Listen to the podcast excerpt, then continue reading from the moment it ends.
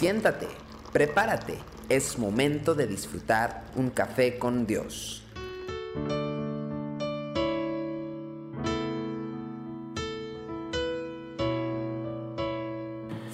Que Dios bendiga tu día. Qué bueno que juntos podemos disfrutar de la palabra del Señor aquí en Café con Dios.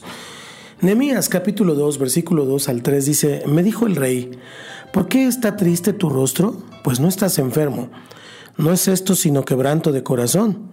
Entonces temí en gran manera y dije al rey, para siempre vive el rey. ¿Cómo no estará triste mi rostro cuando la ciudad casa de los sepulcros de mis padres está desierta y sus puertas consumidas por el fuego? Cuando leemos Nehemías a partir del capítulo 1, vemos un relato del encuentro que tuvo este varón, Nehemías, este varón de Dios con Hanani. Hanani era la persona que había regresado de un viaje a Jerusalén y Nemías, ansioso por saber cómo estaban las cosas en su tierra de origen, le pidió un informe acerca de los judíos que habían escapado del exilio. Hanani le dijo que el resto, en, en Nehemías 1.3 se lo voy a leer, dice, el remanente, los que quedaron de la cautividad allí en la provincia, están en gran mal y afrenta, y el muro de Jerusalén derribado y sus puertas quemadas a fuego. El texto que estamos leyendo relata que este reporte, esta noticia, produjo una gran tristeza en Nehemías y que se quebrantó y que lloró. Al igual que en vivimos tiempos en los que abundan las malas noticias. En nuestro país, en toda América Latina, la violencia, la pobreza y la injusticia van de aumento en aumento. No pasa un día en el cual no escuchamos en la radio, en la televisión, en los medios, en las redes sociales las consecuencias de estos males. Además de esto, como cristianos, eh, pero también como pastores, como líderes, estamos día a día en contacto directo con las más angustiantes manifestaciones de la maldad del hombre. Las dificultades que vemos a diario tienden a cargar un poco de más nuestro corazón de una tristeza que da lugar al desánimo, que da lugar a la desesperanza y la resignación. ¿En cuántas ocasiones hemos participado de reuniones donde las tragedias y tristezas de otros sirven solamente para alimentar nuestra tendencia eh, morbosa de indagar cada detalle de los acontecimientos.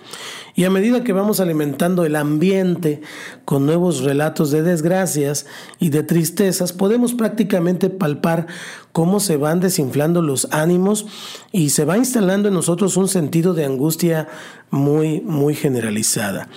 En esto no hacemos más que repetir el modelo que vemos en forma permanente a nuestro alrededor, donde el hablar de lo mal que están las cosas, pues prácticamente es natural y casi un pasatiempo. Lo que nos diferencia de la persona de Nehemías es que él no se quedó con el desánimo.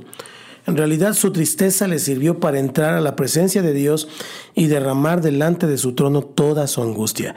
Y en el proceso de compartir una y otra vez su dolor por esta situación, se fue gestando en su corazón la disposición de hacer algo al respecto. Necesitamos incorporar esta respuesta a nuestra vida cotidiana.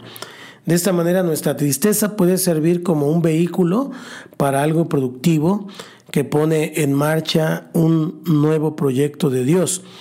Lo que vemos y oímos puede actuar como un detonante para buscar el rostro de nuestro amado Padre Celestial, porque Él tiene la perspectiva correcta de todas las cosas y sabe bien cuál es el camino que tenemos que recorrer. Además de esto, quizá tenga alguna indicación que darnos con respecto de tal o cual situación. Por eso debemos dejar de fijarnos en, en el problema y comencemos a mirar la solución. Lo que desesperadamente necesita hoy el mundo son personas con soluciones, no personas que repiten como pericos lo mal que estamos. Dice el Salmo 55, 22, echa sobre Jehová tu carga y él te sustentará. No dejará para siempre caído al justo. Yo creo esa palabra y la declaro sobre tu vida. Te invito a que entregues tu vida a Cristo esta mañana. Repite conmigo, Señor Jesús, hoy me arrepiento de mis pecados porque reconozco que soy pecador. Yo te abro mi corazón y te recibo como mi Señor y como mi Salvador. Entra en mi vida y hazme una nueva persona. Te lo pido en el nombre de Cristo Jesús. Amén. Yo soy el pastor Santiago Guadarrama, por la gracia del Señor, y te invito para que compartas esta edición de Café con Dios y nos vemos mañana aquí, a la misma hora, mismo lugar. Dios te bendiga. Nos vemos pronto. Tu amor por mí es más miel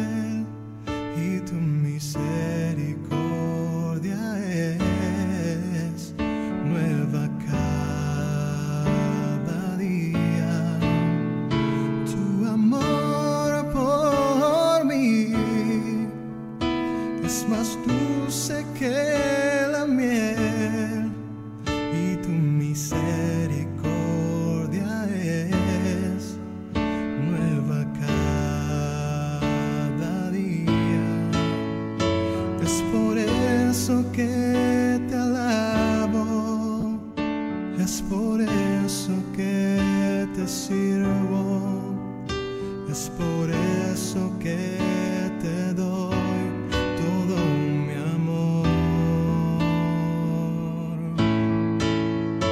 Es por eso que te alabo, es por eso que te sirvo, es por eso que te doy